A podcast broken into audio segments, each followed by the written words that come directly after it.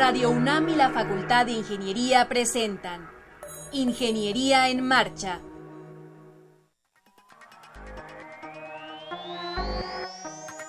Un espacio dedicado a la divulgación del quehacer de la Facultad de Ingeniería. Ingeniería en Marcha. Le informamos sobre las innovaciones tecnológicas y de investigación. Orientamos en temas de autoconstrucción. Presentamos la cultura y las artes. Y compartimos nuestras victorias en el deporte. Ingeniería en Marcha. Un programa pensado para vincularnos con usted. Ingeniería en Marcha.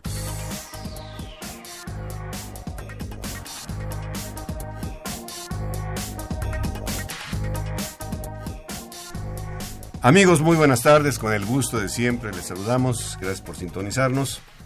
Yo soy Ernesto Mendoza y les saludamos en este martes 29 de marzo de 2016. Ya está terminando este mes con un calor tremendo. Como, como todos los martes saludo eh, a Alejandra. Alejandra, ¿cómo te va? Muy bien, ingeniero. Saludo a la comunidad de la Facultad de Ingeniería, que seguramente nos está escuchando a través del circuito cerrado de televisión. También les invito a que visiten nuestra página en Facebook, nos pueden buscar como Ingeniería en Marcha, y nuestra página web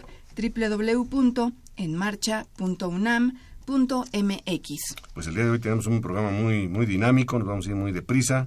Eh, estará con nosotros el ingeniero Jorge Serra Moreno, hablándonos de la gerencia de proyectos, después la maestra Eloisa Cárdenas Morales acerca de las criptomonedas, ¿qué es eso de las criptomonedas? Posteriormente el doctor Francisco Godínez eh, Rojano nos hablará sobre amortiguadores magnéticos para bicicletas y terminaremos haciéndole una invitación a una conferencia sobre la eh, introducción a la mecánica celeste. Así es que quédese con nosotros. Ya está en las redes sociales Sandra Corona, nuestra community manager Agradecemos su colaboración y entramos en materia, Alejandra, de inmediato. Eh, está con nosotros el ingeniero Jorge Serra Moreno, vicepresidente del Colegio de Ingenieros Civiles de México, profesor de la Facultad de Ingeniería en la especialización en vías terrestres, ingeniería de proyectos. Bienvenido, Jorge, buenas tardes. Gracias Muy buenas tardes, muchísimas gracias. Pues, una agenda apretadísima, pero quisimos hablar de este tema que está cobrando, que es la gerencia de proyectos. Bueno, o sea, ¿por qué está cobrando auge? Porque hay una confusión entre las figuras que se tiene con el director responsable de obra, el supervisor y el gerente de proyectos.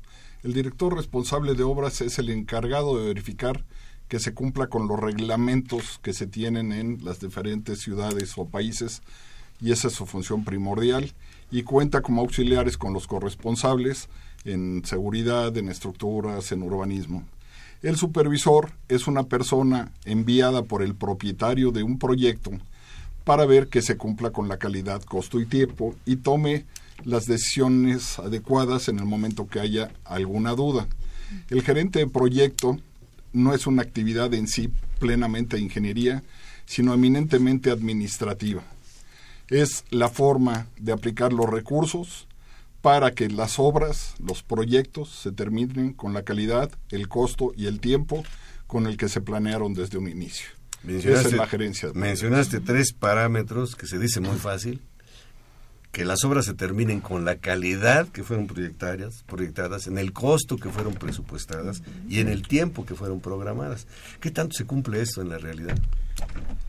Mira, aquí hay que tener mucho cuidado con los términos en que se habla porque tenemos muchas quejas de que las obras no se terminan en el tiempo y en el costo principalmente. Ahí hay que ver cuáles son las asignaciones presupuestales, que son la principal restricción que tenemos los ingenieros en la ejecución de las obras. Entonces, si no tenemos la asignación presupuestal adecuada, no vamos a poder llevar a cabo el tiempo y el costo, porque se nos van a prolongar las obras hasta que no se den las figuras. En una conferencia a la que asistí nos decían la importancia de la calidad, costo y tiempo, que son las tres palabritas que desde que entramos a la Facultad de Ingeniería nos la repiten mañana, tarde y noche en todas las materias. Decía, mira, si una obra no se acaba en tiempo, pues haces corajes, pero al final, ya que la tienes y estás satisfecho, se te olvida. El costo, lo mismo. Si el costo se te dispara, pues te puede causar problemas porque puedes tener no tener los recursos suficientes para terminarla y verte aquejado. Pero la calidad es lo más importante porque esa dura toda la vida. Entonces, si nos vamos a cuál es la prioridad número uno, es la calidad que cumplamos con la calidad con la que está especificada una obra. Claro. Ingeniero, ¿qué, ocurre cuando, cuando una obra se tiene que prolongar porque eh, faltaron recursos, porque los vecinos de, de la cercanos a la obra están inconformes? ¿Cómo afecta en la gestión de proyectos? Bueno, este precisamente hoy fue la clase que me tocó dar, es curiosa la pregunta. Este, ¿qué es lo que sucede? Nosotros salimos con una programación. La gerencia de proyectos tiene cinco procesos básicos que es inicio, planificación, ejecución, control y cierre. En el proceso de planificación es donde nosotros hacemos nuestro programa, nuestros costeos y definimos cómo va a estar una obra, definimos el alcance de la obra. A la hora de la ejecución es donde viene toda esa problemática que usted nos dice de que pues ya no se asignaron los presupuestos a tiempo, no se cuenta con los derechos de vía, hay una serie de problemáticas que nos implican y entonces dentro de las herramientas que tiene la gerencia de proyectos hay una que se llama reclamaciones. Y no reclamaciones de que me siento mal o lo que sea, es una reclamación, es un proceso administrativo mediante el cual yo tramito toda mi gestión para ir normalizando mi proyecto.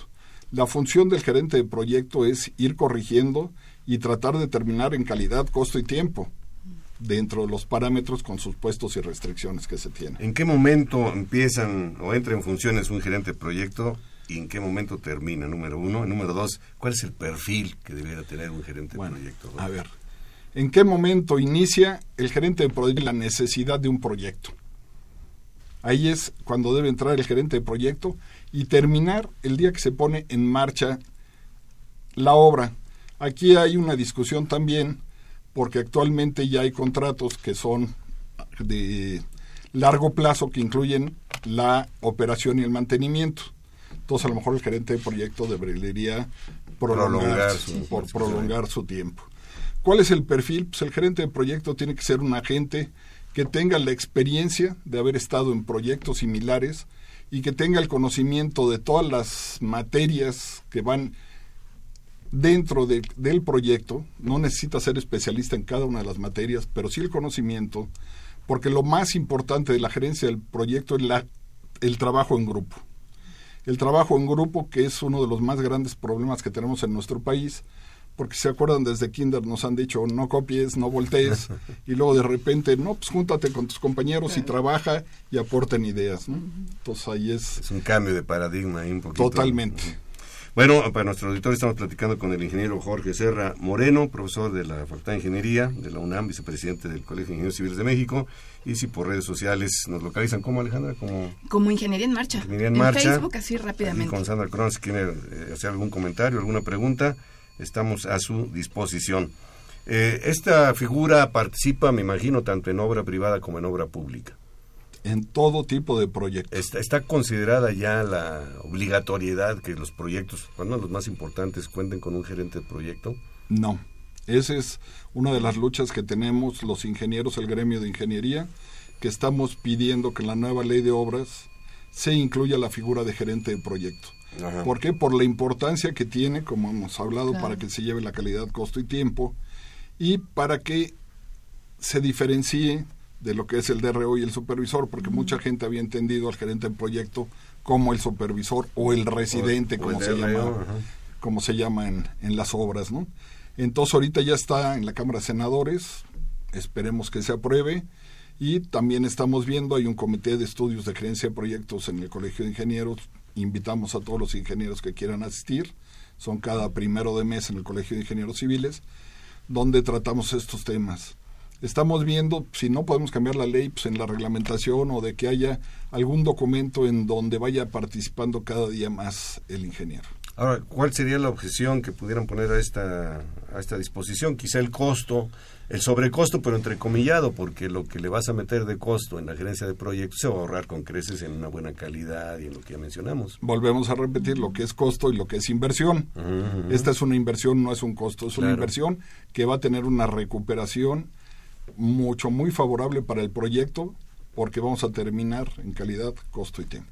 Ingeniero, ¿y es, es viable a partir de qué tipo de, construcción o qué tipo de proyecto tener a un, a un gerente de proyecto? Porque a lo mejor en algo tan pequeño no, no es tan rentable o no es tan, tan, decirlo de alguna manera, tan válido tener a un gerente de, de proyecto. ¿A partir de qué tipo de construcciones ya usted recomendaría tener un gerente de proyecto? ahí hay otra cuestión de semántica. Una cosa es gerente de proyecto y otra es gerencia de proyecto. Mm. La gerencia de proyecto es el proceso que lleva el, el, inicio, planificación, ejecución, control y cierre, que puede empezar desde construir una banqueta a la obra más grande que se pueda hacer.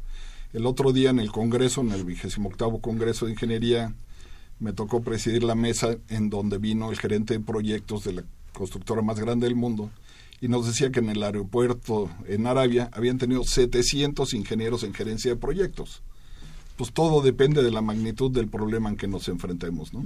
Entonces, una cosa es el gerente de proyecto, que es el encargado de administrar, de llevar todas las gestiones con un grupo de especialistas, y otro es ejercer la gerencia de proyectos y llevar a cabo cada uno de los temas específicos que se requieren para llevar en orden un proyecto. Mm, Ahora, como campo de actividad, y dado que nos están escuchando alumnos ahí en la Facultad de Ingeniería, pues esperamos, eh, ¿en dónde se enmarca? ¿Hacia qué línea deben ellos enfocarse?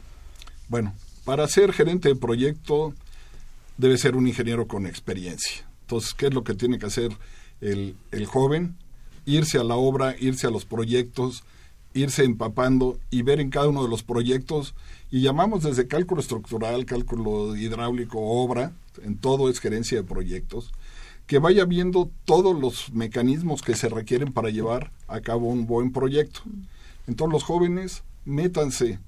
La experiencia es función del tiempo. Esa no se puede ganar leyendo libros ni, ni, asistiendo a clases. Hay que tener la experiencia, pero también hay que tener la capacidad que es hace rato de coordinar grupos de trabajo. bueno, al ser gerente de proyecto hay que ser líder, hay que saber negociar, hay que saber este, motivar, o sea, esas son las habilidades que debe tener el gerente de proyecto. Hay habilidades que son natas y habilidades que se pueden ir aprendiendo, pero el gerente de proyecto debe tener entre 35 y 40 años mínimo. De edad. De edad. Sí, no antes porque carece de la experiencia, de la experiencia. entusiasmo, pero carece de la, de la experiencia.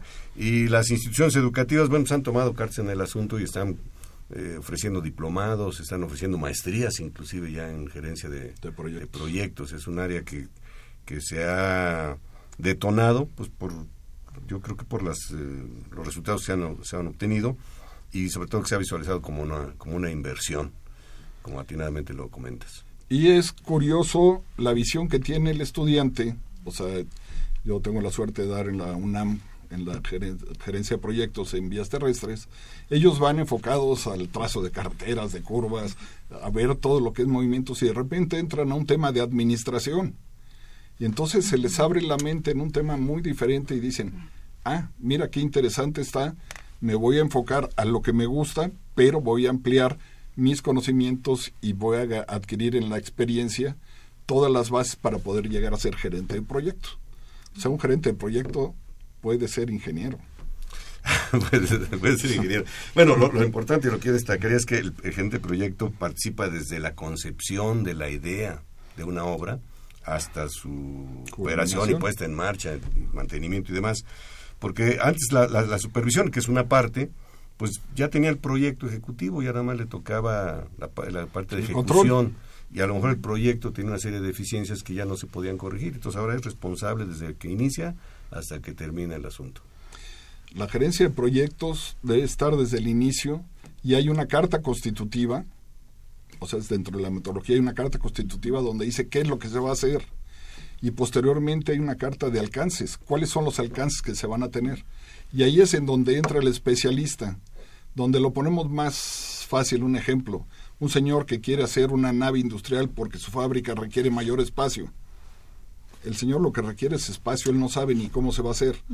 Va a contratar a un gerente de proyecto que lo va a escuchar, va a ver cuáles son sus necesidades reales y ya el gerente de proyecto va a contratar al de mecánica de suelos, al, al, estructurista, al constructor y al supervisor. Él es el que va a controlar todo el engranaje que lleve a un buen fin su proyecto. Pues es una actividad sumamente sumamente importante. ¿Algún comentario adicional? Este, Nada, este, la gente por favor entienda que la gerencia de proyectos es una inversión, no es un costo, es un beneficio para la sociedad. Los ingenieros nos debemos a la sociedad y trabajamos para la sociedad y deseamos que así nos vean, por favor. Muchas gracias, muchas gracias, ingeniero Jorge Serra Moreno, por eh, esta ilustrativa plática sobre la gerencia de proyecto tan necesaria para que las obras se hagan con calidad en el costo y en el tiempo programados y presupuestados. Muchas gracias, Jorge. Vamos a una brevísima pausa y regresamos con ustedes. Muchas gracias.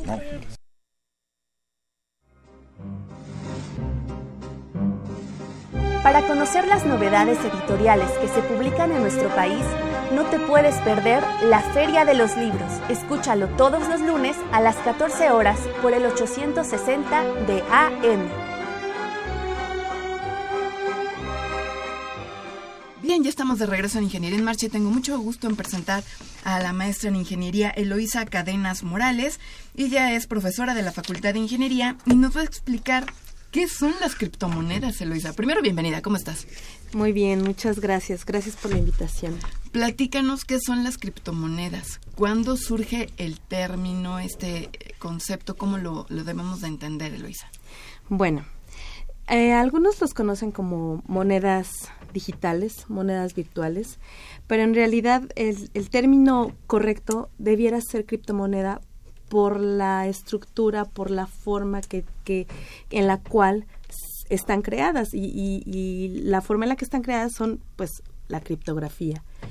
Eh, es, es, una técnica que también se ha utilizado, eh, por ejemplo, en las facturas electrónicas, conocemos facturas electrónicas, bueno, pues es información codificada a partir de la criptografía. Eh, estas monedas virtuales surgen de alguna manera, pues eh, pudiera ser eh, la idea principal está basada en, la cuestión pues de un sistema monetario más libre que no esté controlado por las instituciones, por ningún banco, por los bancos centrales y entonces pues surge a partir de eso. La idea será como de 1993. Eh, se publican documentos en donde se plantea esa ideología que las personas debiéramos tener eh, una forma más libre de elegir cómo queremos realizar transacciones, cómo queremos utilizar nuestro dinero. Y luego ya en 2009 se publica en Internet una, un documento bajo un seudónimo Satoshi Nakamoto, que todavía en la actualidad no se sabe si si es una persona, un grupo. si es un grupo, exacto, que la mayoría coinciden que es un grupo porque, bueno, la forma en la que está redactado, este, o sea, tendría que ser una persona experta en matemáticas, eh, una persona súper experta en cuestiones eh, financieras, entonces suena como muy complicado que una sola persona este, tenga, todos sus conocimientos. Exacto. Entonces, en ese documento se publica cómo hacer o cómo, cómo, cómo crear una moneda que no esté regulada por algún banco, pero que de igual forma conserve esa parte eh, anónima y que también, bueno, pues no esté sujeta a la a, esas, vamos, que, que sea segura. Claro. Que, por eso está encriptada. Exacto. A mí me llama la atención, este, en un escrito que nos hizo favor llegar la maestra Eloisa Cárdenas, dice, son creadas por los usuarios. Sí. Este, y se usan en transacciones persona a persona, y son un montón de, criptomonedas, ¿no?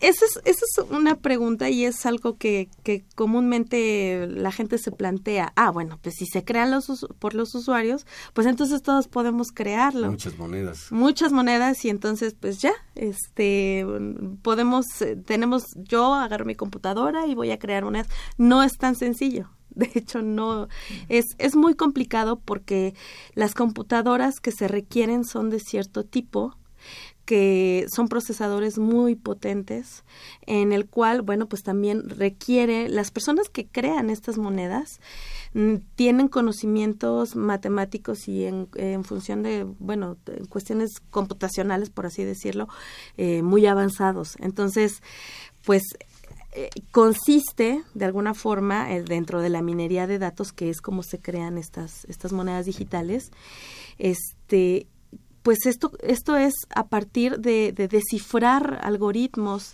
de descifrar este, eh, ciertas, uh, pues, ¿cómo llamarlo? se tienen algunas Mm, algunos algoritmos muy difíciles de, de, encontrar, entonces no cualquiera tiene esa capacidad de, de descifrar.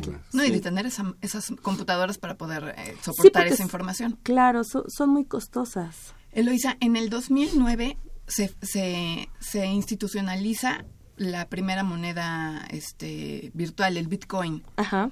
Y actualmente ya hay varias, varias de estas monedas. Eh, ¿en, dónde se, ¿En dónde se pueden utilizar? ¿Qué compramos con ellas? Pues actualmente hay una hay una página que se llama Mercado Bitcoin en donde localiza o tiene la eh, tú puedes verificar qué establecimientos aceptan eh, criptomonedas pero por ejemplo de las de las empresas más um, reconocidas a nivel internacional Soft por ejemplo Dell, Overstock, eh, Amazon también me parece. Amazon. Y, y la verdad es que, ¿cuál ha sido la decisión de, de incluir estas, estas monedas digitales en, en un sistema de, de compra, venta de bienes o servicios, pues la demanda, la demanda de las personas. Por ejemplo, en, en Bitcoin en España tienen registrados, no sé, aproximadamente 4 millones de personas que, que están haciendo uso de ello. Entonces, pues es un tema que, que se puede analizar desde diferentes enfoques y regularmente el, el, tema más recurrido es la cuestión de la seguridad, que si se pueden duplicar, que si se pueden... Entonces, en ese sentido, es, haciendo una analogía, por ejemplo, estamos de acuerdo que se puede a lo mejor robar un banco, una persona puede ir a un banco, se puede robar el cajero tal cual, pero no se pueden duplicar esos, esas monedas. Es algo similar, es como para hacer una analogía, para, para entender un poco esto. Entonces, en donde están esos bitcoins, pues a lo mejor ese portal puede ser, que fue lo que pasó hace algunos años, puede ser este hackeado, sí, claro, pero el Bitcoin en sí, la, la moneda digital en sí, esa no puede ser em, hackeada. No puede ser hackeada por una simple razón, por la complejidad matemática con la cual está estructurada. A ver, este, yo lo, siento muy complejo esto, ¿no? Eh, este, esas monedas tienen algún respaldo, algún respaldo en donde yo puedo ir en un momento dado, porque es compraventa de mercancías también, ¿o no? Sí, claro. pero el que lo cobró, esas monedas que cobró, ¿cómo las va a usar? Pues o puede ir al banco y las puede cambiar, no las puede cambiar. Hay ahorita en línea una, un portal que te permite hacer esa convertibilidad que se llama local, local Bitcoin. Sin embargo, pues ni, ni las instituciones financieras, este, mm, digamos, eh, las que se encuentran en cada país, ni los bancos centrales lo respaldan. Por eso están muy preocupados, porque la pregunta para ellos, o de alguna forma para el, para el gobierno, es, ¿tú estás utilizando esas monedas? Y, y, también la cuestión es que algunos las utilizan con la esperanza de obtener algún rendimiento, porque están esperando eh, por ejemplo, si yo lo compro hoy y vale cinco mil pesos y a lo mejor la demanda aumenta y entonces aquí en, no sé, en un mes aumentó a ocho mil pesos, pues entonces cambio, ¿no? Y entonces esa es como también otra de las razones por las cuales las personas utilizan estas criptomonedas. Pero retomando o regresando a la pregunta inicial, pues no, no hay una, no hay una institución tal cual que respalde. Que, haya un respaldo. Exacto. No, y por eso es la preocupación del gobierno, porque dicen, bueno, tú vas a utilizar esto y al final quien va a tener que resolver el problema, pues somos nosotros como, como pues sí como una institución. como una institución que necesita que se encarga de los asuntos económicos en, en cualquier país. Claro. Estamos platicando con la maestra Eloísa Cadenas Morales. El tema son las criptomonedas.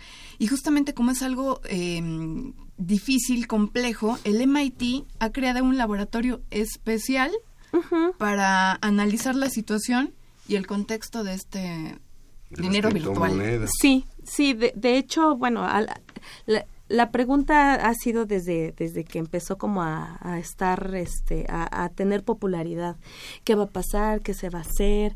Este, y, eh, algunos restando la importancia, tal vez. La cuestión es que, pues, nosotros tengamos conocimiento de que si es seguro o no, pues se están utilizando. Entonces, ¿qué va a pasar con, con este fenómeno? ¿Qué es lo que qué es lo que va a suceder? Por eso hay instituciones que que de alguna manera este, tienen hasta cierto punto esa eh, responsabilidad de, de, analizar, de saber qué es lo que está pasando. ¿Cualquier persona tiene acceso a estas criptomonedas? Sí, ¿Yo puedo tener criptomonedas? ¿Dónde las adquiero? ¿Cómo le hago? Bueno, la primera sería que nos dedicáramos a la minería de datos, pero no somos especialistas en eso, entonces es complicado. La otra opción es que yo venda algún artículo, tenga algún, algún producto o servicio y acepte eh, criptomonedas como una forma de pago, o también puede ser a partir de eh, en algún portal, por ejemplo, está eh, yo con una tarjeta de crédito puedo comprar este esos bitcoins, esas criptomonedas. Esa sería la forma en la cual nosotros, digamos que no nos dedicamos a la minería de datos, podemos obtener un, un bitcoin. Claro. Oye, Luisa, ¿y cuál es tu punto de vista para México? ¿Cómo, cómo lo ves? ¿Crees que, que pueda funcionar? Eh, actualmente como está, hay gente que, que está haciendo, comprando, haciendo transacciones con este tipo de, monedas? Sí, eh, retomo nuevamente Bitso, Volabit, que son como las principales, este, los principales portales que, que hacen el intercambio. Hay un mercado alrededor de esta criptomoneda y en el caso de México, pues es complicado porque a nivel mundial, pues todavía está mucho la incertidumbre. Los que, digamos que los países que mejor aceptan esta criptomoneda son España y sobre todo Argentina a nivel internacional. Pero aún así el desconocimiento el, el no saber, el tener, pues, no tener esa incertidumbre, ese grado de incertidumbre, no permite que, que haya cierta fluidez. O libertad, ¿no? Exacto. Por ejemplo, yo tengo aquí un dato que Bolivia es el primer país en prohibir el uso de las criptomonedas en el 2014. Sí. Es un poco de cerrazón también, ¿no? Lo que pasa es que prohibirlo como tal es, es complicado porque al final, pues en la red, es como si quisiéramos prohibir ahora Internet. Inicialmente Internet pues no tenía mucha difusión, era algo que, que de alguna forma no este pues el desconocimiento de pronto genera genera esas dudas no le preguntaban unas personas tú ah, este invertirías en, en bitcoins pues no, claro que no. Yo confío en, en mi moneda, yo confío en, en mis dólares. Exacto. Yo creo que lo rescatable de, de estas criptomonedas y de, y de este sistema es la forma, la complejidad en la cual está estructurada, que de alguna manera eso te permite em, pues saber que, que tu dinero no, no va a ser, no está, no estás sujeto a, cuestiones de inseguridad por la forma en la que están creadas. Evidentemente, pues sí, el que no haya un respaldo, esa es la parte más... De incertidumbre. Claro. ¿Cómo se maneja la cuestión de impuestos, por ejemplo? La cuestión de, impuestos en Estados Unidos, esos, digamos que los impuestos son una especie de filtros que se le están poniendo a estas criptomonedas. Eh, pues dicen algunos gobiernos, si no lo podemos prohibir, pues vamos a, someterlos a una cuestión fiscal como para que ya no sea tan redituable para las personas que lo utilizan. Eh, en Estados Unidos, pues no lo consideran como una criptodivisa, sino más bien como una mercancía, este, la cual pues tendría que estar sujeta a los, a los impuestos de, eh, del país, claro y el, control lo llevan a través de la declaración que hace como cualquier este contribuyente. Así que, es. Que comercia en moneda de curso legal, digamos. Esta es moneda de curso legal también, se podría considerar. Sí. No es ilegal, evidentemente.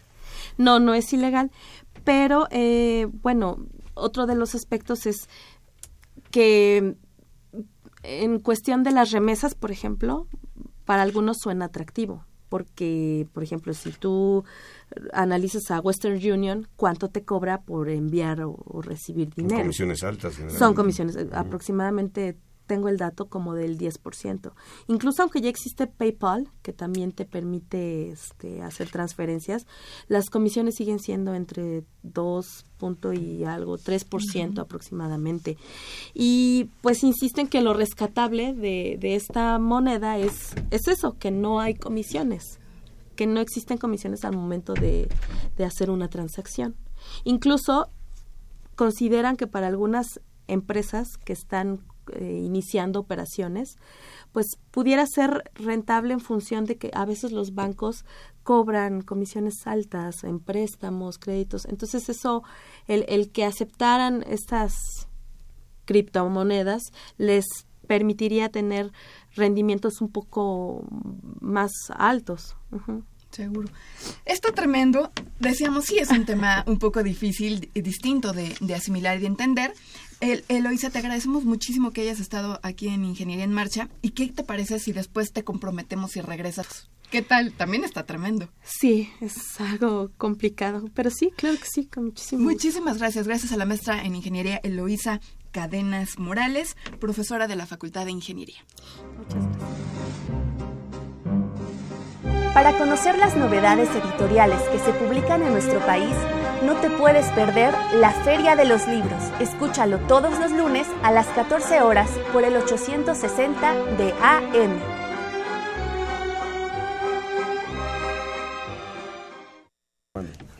Bien, estamos ya de regreso. Qué bueno que está con nosotros. Le recordamos que a través de las redes sociales, a través de Facebook, se puede comunicar. Ya está ahí atendiéndole Sandra Corona. Bueno, pues vamos a platicar ahora con el doctor Francisco Godínez Rojano. Doctor, buenas tardes, bienvenido. Buenas tardes, gracias por la Y con el, eh, uno de sus alumnos, Normando Torres Toribio. ¿Qué tal? Buenas, tardes. Bueno, nos va a platicar sobre amortiguadores magnéticos para bicicletas. Sí. ¿verdad? A ver, platíquenos. Uno usa la bicicleta, yo hace mucho que no me subo a una, pero las vemos, las vemos todos los días Claro. y tienen un sistema de, de amortiguadores pues muy, muy rudimentario, ¿no? Pues, Eh, eh, ¿En qué consiste el proyecto? mire, eh, esta, este, este sistema consta de eh, un arreglo de imanes permanentes eh, y, funciona en base a dos principios. Eh, estos imanes, eh, cuando los juntamos, si juntamos dos imanes con eh, diferentes polos, se van a atraer. Si juntamos o intentamos juntar dos imanes con polos eh, idénticos, pues se, re- se repelen, ¿no? Entonces, eh, en base a este principio, nosotros emulamos eh, la fuerza elástica de un resorte y aparte, si metemos estos, este arreglo de imanes dentro de un tubo conductor y hacemos que haya movimiento relativo de los imanes dentro de este tubo, se generan corrientes de eddy. Las corrientes de eddy, eh, al final de cuentas, eh, pues se transmiten a través del, tubo conductor y eh, generan calor. Y esto, eh, este calor se disipa y es, es la manera en cómo el sistema disipa energía. Entonces tenemos dos principios funcionando, la repulsión magnética, que hace las veces de un resorte mecánico, y el movimiento relativo de un campo magnético o de el arreglo de imanes dentro del tubo que genera corrientes de eddy y a su vez calor y disipación de energía. A ver, el primer, punto, traté de entenderlo así. Te- Tenemos un tubo con dos imanes, eh, vamos a ir en los extremos. Claro, Cuando voy encima de la bicicleta y paso un bache, que es cuando uno entra en función los amortiguadores, pues hay un, una- una- un impacto claro, en donde tratarían de acercar a los imanes, pero por Claro. la razón que ya nos mencionó aquí el doctor Godínez, pues va a haber una repulsión entre ellos, ¿no? Y eso ya funcionó como amortiguador. Sí. La segunda no me queda muy clara, la Sí. segunda condición. Bu- Bueno, eso, eso es un fenómeno, eh, bueno, en- tal vez eh, no tan conocido, pero eh, de hecho eh, se puede hacer el experimento en casa. ¿eh? Se, se toma un tubo metálico de, de un material conductor y si nosotros eh, introducimos un imán y lo dejamos caer dentro de este tubo, no va a caer, digamos, a la, a la velocidad habitual. A la no se va a acelerar con la aceleración habitual. ¿Por qué? Porque eh, tenemos un campo magnético en movimiento relativo con este tubo. Entre el imán y el tubo. Exactamente, y lo que se genera es una corriente alrededor del tubo. Esa corriente, bueno, pues eh, al final, eh, digamos, produce calentamiento en el tubo y ese calor se disipa. Entonces es eh, la manera en cómo, eh, digamos, funcionaría como amortiguador también. Alejandra, ¿tú, andas en bicicleta o has andado en bicicleta? Ingeniero, yo soy el caso de que sí se olvida andar en bicicleta. ¿De veras? Ya no, no, y además ya me da miedo, ya me da miedo. Entonces no.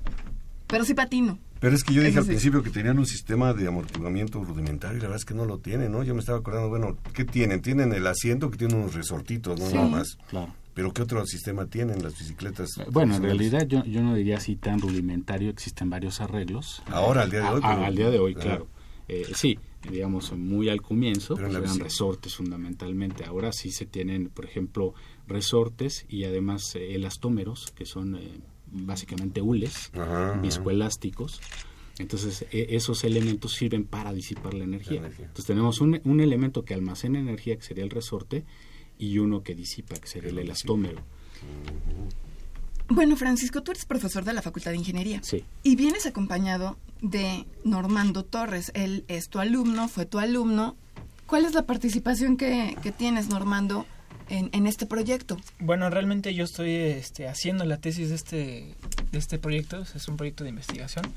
Entonces, eh, pues yo estoy llevando a cabo este, esto junto con el profesor, me está ayudando tanto en la parte escrita como en la, parte de, del diseño, como tal en la construcción, ¿no? que realmente ya está pues, casi un 99% construido, ¿no? Entonces, este, pues sí, él, eh, con ayuda de él, o sea, ambos hemos trabajado en, lo mismo, en la fabricación tanto de, pues como tal, el amortiguador, eh, el, banco de pruebas, y la parte que es este, pues el circuito que nos ayuda a registrar esos datos de lo que vamos a registrar a, a, un ordenador portátil. A ver, Normando, entonces tú estás proponiendo este en tu tesis hacer amortiguadores magnéticos. El diseño. Diseño. Ajá. Y caracterización este, de ese amortiguador magnético en específico. Eh, físicamente, ¿dónde, ¿dónde estará instalado este amortiguador? En una bicicleta. De las que todos conocemos, digamos, una bicicleta tipo turismo, o quizá a lo mejor alguna de montaña o de carreras. Claro. Bueno, realmente ahorita eh, estamos primero viendo el, primer, la primera utilidad que sí sería, pues serían las bicicletas, ¿no? Pero precisamente para eso estamos caracterizándolo para ver a qué, a qué área va a ser más dirigido, qué puede ser más útil ese, ese amortiguador, ¿no? Porque suele, eh, suena que va a ser más, eh, más factible a vehículos de baja potencia, ¿no? Como en este caso son las, las bicicletas. O las motocicletas ligeras, pudiera ser también. Exactamente. ¿Por qué no a un vehículo más pesado, digamos una motocicleta ya más, eh, eh, de pues, mayor peso? Obviamente, pues como es un amortiguador, pues realmente chico no tiene, este, no soporta pesos tan, tan grandes. Tendríamos que fabricar un amortiguador precisamente más grande todavía, ¿no? Que es algo que pues todavía no hemos, este, eh, evaluado realmente. Normando, tú eres estudiante de la carrera de Ingeniería Mecánica. Este, sí, soy pasante. Pasante. Y con esto eh, te titulas en poco tiempo. Sí, bueno, sí, esperemos que sí. Pero sí, como le digo, ya está la parte escrita, pues ya está realmente como un 90%. La parte de, pues, del diseño, lo que está fabricado, pues está igual casi al 100 realmente. Entonces yo creo que a finales de abril está terminando, estaría presentando mi examen profesional y pues ya concluyendo este, esta etapa de mi vida. Me parece muy Este amortiguador es muy ligero. Eh, relativamente. porque si le agregamos peso a la bicicleta también. Claro, Aunque yo el domingo casualmente vi por ahí en un centro comercial eh, motores eléctricos, ya bicicletas que traen un cuadrito atrás y el motor eléctrico. Yo pensé entre bueno, toda la ventaja que es pedalearle, ahora ya vamos a evitarle con eso. Claro, es mayor comodidad, pero menos ejercicio, ¿no? Claro. Y si le metemos más peso, pues es más carga y más energía. De, hecho, pues sí, ahorita eh, estamos más bien probando el concepto. En realidad fue pues como, como algo para, para digamos, eh, que fuera interesante como un título, ¿no? y poderlo ligar a una aplicación. Pero en realidad estamos en, en las eh, etapas eh, primarias del, del, Amortiguadores diseño. ¿Hay, hay, alguna aplicación en otros medios? No sé, estoy pensando en voz alta, no sé, en ferrocarriles, en, o no se utiliza este concepto. bueno, sí, donde, donde se requiera amortiguar, en donde sea, ¿no? no te digo, ¿se, ¿se, usan al día de hoy? ¿Se están usando? sí, por supuesto, en vehículos, en, en, coches, ¿no? Convencionales, pero son, son eh, funcionan bajo otro principio, les llaman magnetorreológicos. En realidad lo que, lo que funciona ahí, eh, la, parte eh, digamos, central es que se tiene un fluido que, que, cambia sus propiedades reológicas de acuerdo a, a cómo eh, cambiamos un campo magnético. Entonces, por ejemplo, pues estos sistemas les llaman eh, sistemas activos, es decir, están sensando continuamente, viene un bache, hay que endurecer más o hay que disipar más energía, se anticipa el sistema y entonces mandamos un campo más fuerte y el fluido cambia sus propiedades. Entonces va a disipar más energía. En, en nuestro caso, pues es un, es un amortiguador pasivo, ¿no? Apenas estamos analizando eh, posibilidades. No tenemos un fluido realmente, es eh, únicamente, de hecho lo, lo, bautizamos como amortiguador magnético seco. Y eso pues puede ser una ventaja. ¿En qué sentido? Que un amortiguador magnetorológico pues puede sufrir una avería, se pierde el fluido y pues deja de funcionar bien. En nuestro caso no, no necesitamos realmente un fluido de trabajo. Ni se va a requerir mantenimiento ni nada de eso. Pues bueno, sí estamos pensando que, que se requerirá.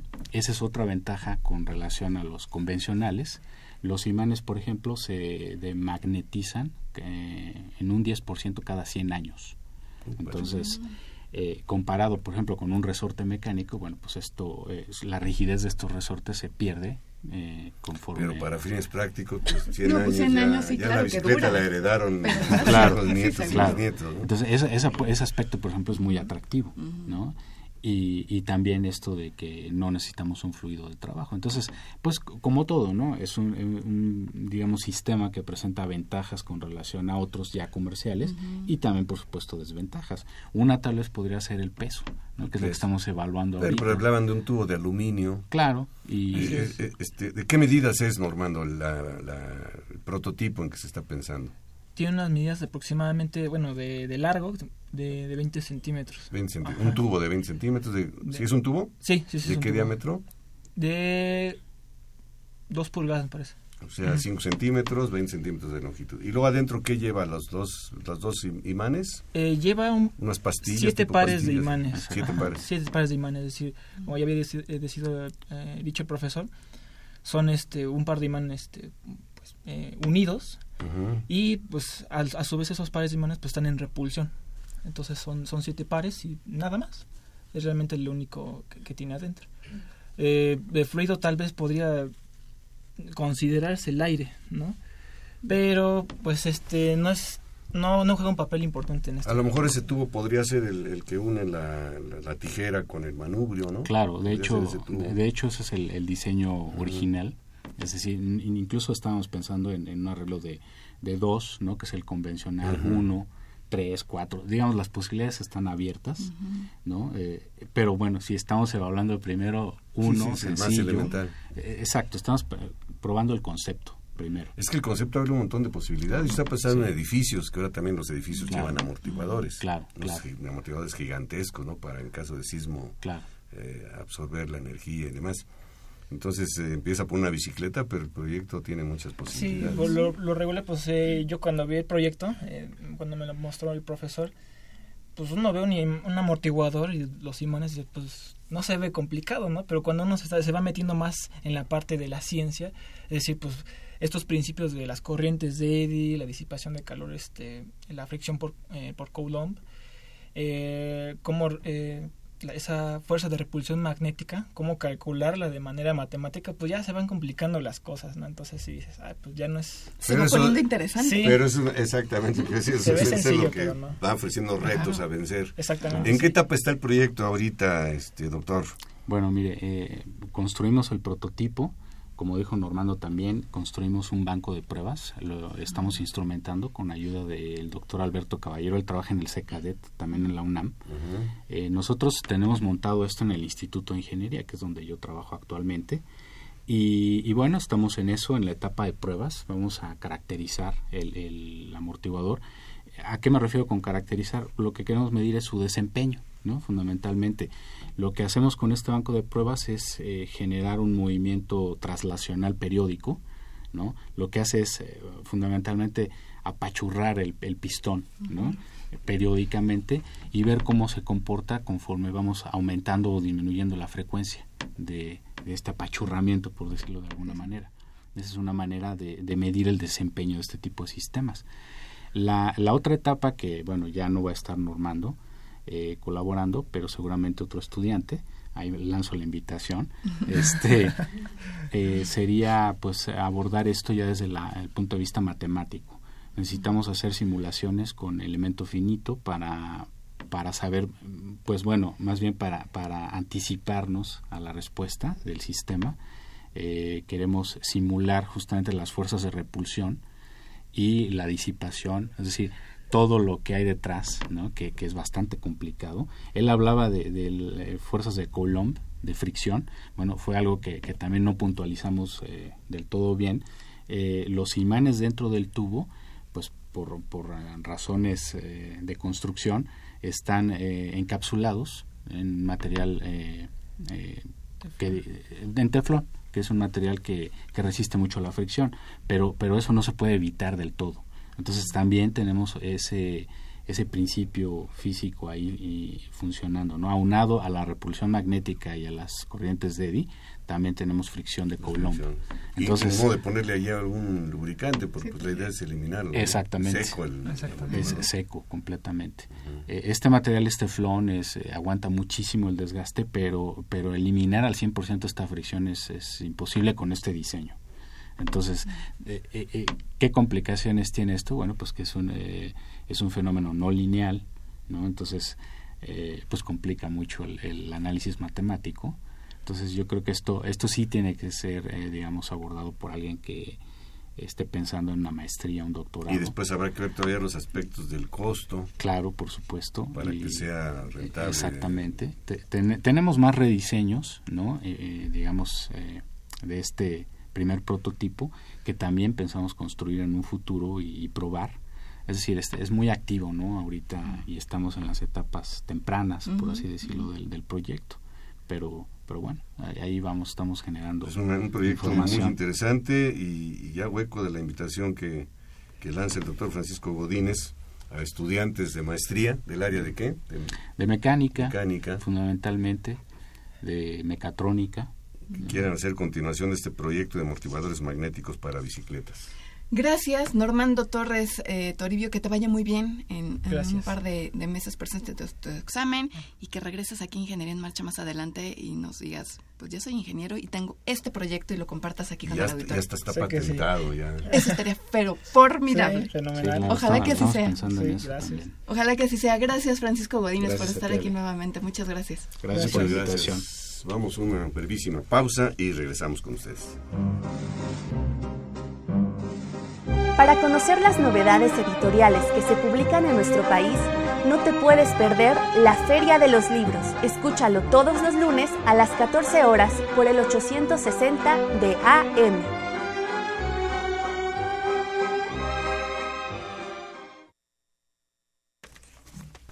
Bien, estamos de regreso, vamos al último segmento de este programa del día de hoy, 29 de marzo, y nos acompaña el maestro de ingeniería Yahvé Abdul Ledesma Rubio. Bienvenido, maestro. Buenas tardes.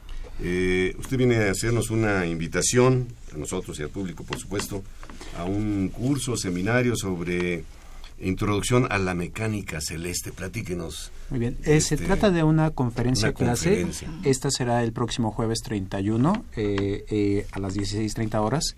El tema principal es Introducción a la Mecánica Celeste. Es más que nada eh, para que el público que pueda asistir es, pueda conocer un poco acerca de la historia de las leyes de Kepler, de los pensamientos de Newton acerca de los movimientos de los cuerpos celestes más que nada es para poderlos ir introduciendo a que estén interesados en ello, en, cómo poderlo calcular, cómo poderlo conocer, qué es lo que hay detrás de todo esto de la mecánica celeste.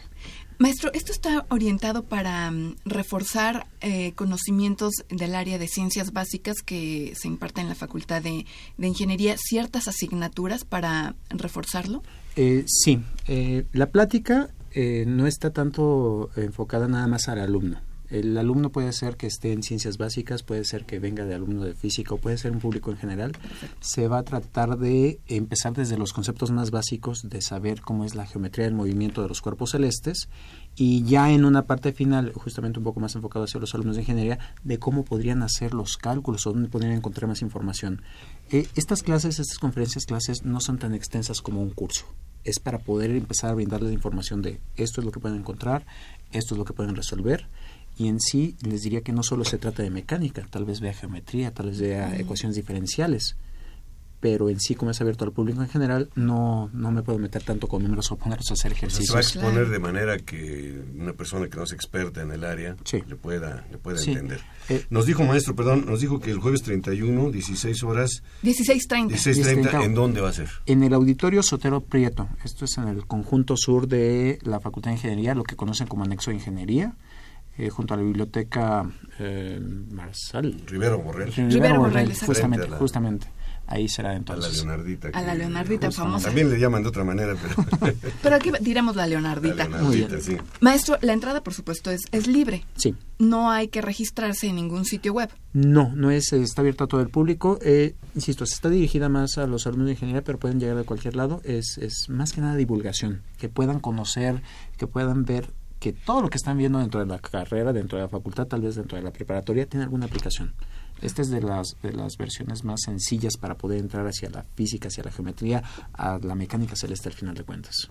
Dice, maestro, perdón, maestro Yahvé Abdul Ledesma Rubio, usted es profesor ahí de la Facultad de Ingeniería. Denos una probadita de lo que van a escuchar el público ahí acerca de la apasionante visión de la mecánica celeste. Imaginemos que estamos en, en, el siglo XIV, en el siglo XV, no hay televisión, no hay radio. ¿En qué podemos entretenernos en la No, los jóvenes se morirían. Podrían Perdón, Sandra me vio feo luego. Sí, sí. La aplicación para poder ver las estrellas todavía no existía. Y entonces, ¿en qué ocupamos la noche? Poder ver las estrellas. Observación. Exactamente. Observación. Y están las estrellas fijas, aparentemente, y de repente están estos cuerpos errantes, los planetas.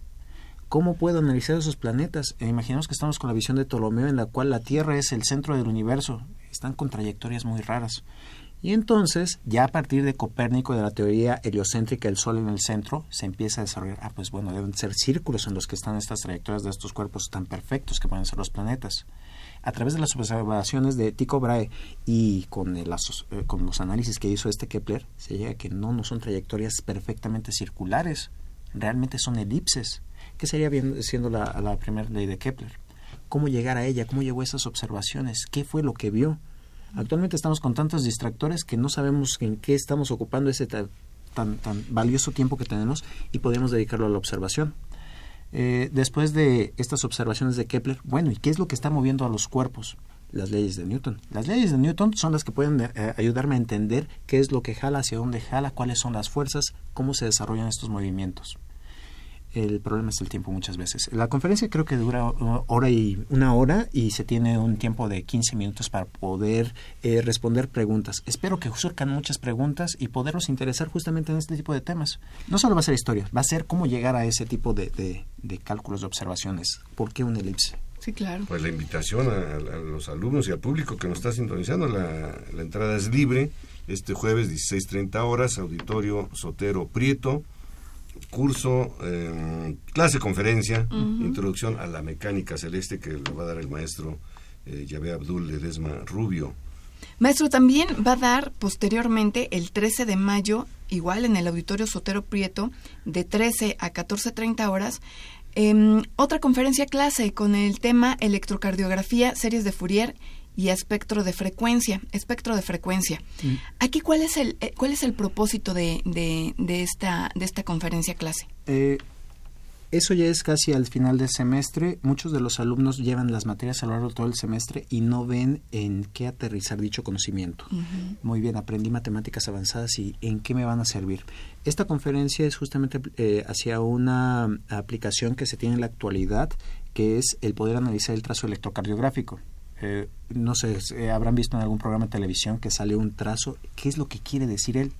Se tienen que estudiar varios años para saber qué es lo que está dentro de este trazo electrocardiográfico, cómo atenderlo, y es mucho tiempo que se le tiene que invertir a la persona en su formación. En cambio, por medio de estas series de Fourier, se puede hacer un análisis rápido y es lo que utilizan actualmente lo que le conocen como desfibriladores automáticos externos. Cualquier persona puede agarrar uno de estos desfibriladores, ve a la persona desmayada, le coloca un par de parches en el pecho y el aparato, con toda esa matemática dentro, puede saber si tiene que dar alguna descarga eléctrica al corazón o no lo tiene que hacer. Eh, eso está en un desarrollo de los últimos 15, 20 años. Y simplemente es poder ver la aplicación de las matemáticas que vieron en su curso, que están viendo en el final del curso, en algo que sí funciona, en algo que ya esté en uso. Yo creo que finalmente eso es muy importante para los alumnos que, que están en, en los primeros semestres de, de cualquier eh, eh, carrera de ingeniería, porque les, les da un avance de lo que puede llegar o lo que ellos podrían proponer para modificar en, en algún sentido un aparato que ya funciona y que tiene muchos años que, que se ha llevado. Pero es, es la motivación, me refiero. Eh, siento que muchas veces cuando están en los cursos no ven hacia dónde va todo lo que están aprendiendo. Lo podrán ver ya en el quinto, séptimo semestre cuando ya son eh, cosas para resolver. En los primeros semestres sí cuesta trabajo ver a dónde, dónde voy a estar aplicando toda esta matemática, esta física. No sé para qué entre aquí. En cambio, si empiezan a ver justamente estas aplicaciones, ver que tal vez su curso de cinemática y dinámica sirve para observar los planetas, que sus cursos de ecuaciones diferenciales sirve para ver cómo se va a estar moviendo un cuerpo en el espacio o para poder resolver un problema ya de, de ingeniería biomédica, de cómo, cómo poder analizar el corazón de forma rápida. Ese tipo de cosas siento que les llama más la atención y les despierta el interés para, para, ah, muy bien, voy a entender bien qué es lo que me está enseñando de matemáticas para algún día poder realizar esos avances. Pues sobre todo para continuar y no decepcionarse, porque si, si tengo un año todavía de matemáticas, álgebra, física y demás, que yo ya venía de la prepa con eso, y como que no se ve muy claro dónde se va a aplicar. Y estamos hablando de un área de aplicación, pero hay muchísimas, pues, prácticamente todo lo que es la ingeniería. Siento que es el tiempo oportuno para madurar lo, lo que están aprendiendo, para que vean hacia dónde se van a dirigir y ya en el siguiente paso, después de su cuarto o quinto semestre, ya pueden empezar a tener resultados. Es un tiempo muy bueno para empezar a madurar qué es lo que quieren ser. Pero por lo pronto, este jueves 31 de marzo, 16.30 horas en el auditorio Sotero Prieto, introducción a la mecánica celeste abierto a todo el público. Así es. Maestro, ¿usted tiene alguna página donde pudieran...? Eh, eh, dentro de las páginas de, eh, de profesores de la UNAM, ahí eh, tengo una página, aunque no tiene mucha información, solo tiene información acerca de las materias que de los cursos que Exactamente. No hay sobre, por ejemplo, en este caso de la conferencia. No, pero dentro de la página de la División de Ciencias Básicas, en el apartado de Ciencias Aplicadas, en ecuaciones diferenciales eh, he dado otras conferencias y ahí se dejan lo que son las presentaciones de las conferencias para que las puedan ver posteriormente. Ahí lo pueden ver. Sí, ahí lo pueden ver. pues. Eh, supongo que también se va a dejar de esta conferencia posteriormente, ya cuando se haya realizado lo que será la presentación para que puedan tener acceso a ella. Pues una, una este, posibilidad también, maestro, la, le, agradecemos, la considere, es proporcionarnos las presentaciones y nosotros las hacemos Sí, la seguro. liga, ¿no? Sí. ponemos la liga en Eh, la página del me programa muy bien. En Marcha. Muchísimas gracias por compartir con eso, por ahí nos veremos el próximo jueves 31. Una invitación a todos. Muchas Muy gracias. bien. Gracias. Muy bien.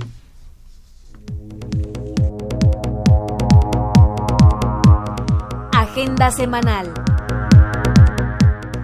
Creadores Universitarios es un programa cultural dedicado a la innovación y conocimiento en la UNAM. Se transmite de lunes a viernes a las 19 horas en Foro TV Canal 4. La División de Ingeniería en Ciencias de la Tierra organiza la conferencia Ondas Superficiales en el Valle de México. Será impartida por el doctor Víctor Manuel Cruz Atienza del Instituto de Geofísica de la UNAM. La cita es mañana, miércoles 30 de marzo, a las 13.15 horas en el Salón C404 del edificio principal. Se llevará a cabo la conferencia clase El significado del valor esperado en probabilidad y estadística.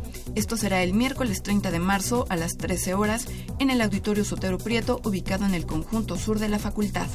La Secretaría de Posgrado e Investigación organiza el seminario La Investigación en la Facultad de Ingeniería. Tendrá lugar mañana miércoles también a las 13 horas en el auditorio Raúl J. Marsal, ubicado en el edificio de posgrado. El Centro Cultural Digital de la Ciudad de México presenta la exhibición de drones, en la que además habrá conferencias, expo y vuelos demo. Si necesitan mayor información pueden consultar la página drones.org.mx. Los esperamos en la presentación de Cuentos para el Encuentro, en la que contaremos con la presencia de narradores nacionales e internacionales.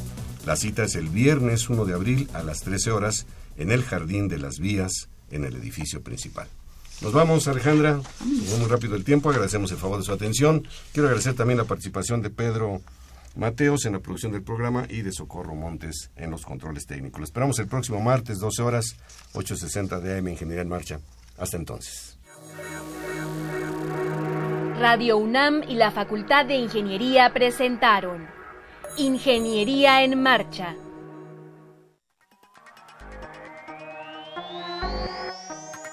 Un espacio dedicado a la divulgación del quehacer de la Facultad de Ingeniería. Ingeniería en Marcha. Le informamos sobre las innovaciones tecnológicas y de investigación. Orientamos en temas de autoconstrucción. Presentamos la cultura y las artes. Y compartimos nuestras victorias en el deporte. Ingeniería en Marcha. Un programa pensado para vincularnos con usted. Ingeniería en Marcha.